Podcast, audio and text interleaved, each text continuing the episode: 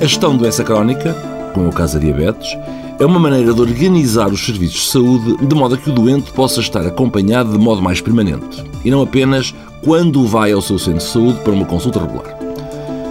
Estes esquemas de gestão de doença crónica parecem ser mais eficazes e apresentar melhores resultados em termos da doença de base, em muitos casos com menor consumo de recursos e até maior satisfação dos doentes.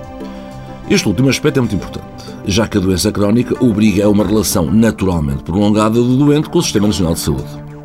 Uma das razões será a melhor comunicação entre todos os envolvidos, profissionais de saúde, doente, administrativos, etc. Pois bem, num recente estudo, um sistema de gestão de doença crónica disponibilizava mais tempo de consulta e aconselhamento do que os cuidados habituais, com a consequente maior satisfação dos doentes com os seus cuidados.